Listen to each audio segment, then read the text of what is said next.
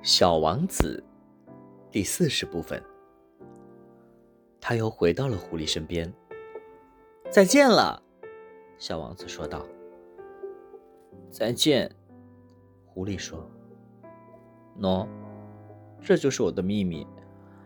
很简单，只有用心才能看得清。实质性的东西是用眼睛看不见的。实质性的东西。用眼睛是看不见的。小王子重复着这句话，以便能把它记在心间。正因为，因为你的玫瑰花费了时间，这才使你的玫瑰变得如此重要。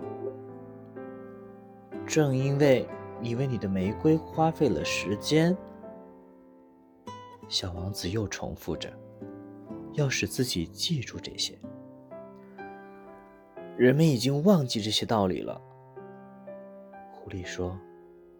可是，你不应该忘记它。你现在要对你驯服过的这一切负责到底。你要对你的玫瑰负责。我要对我的玫瑰负责。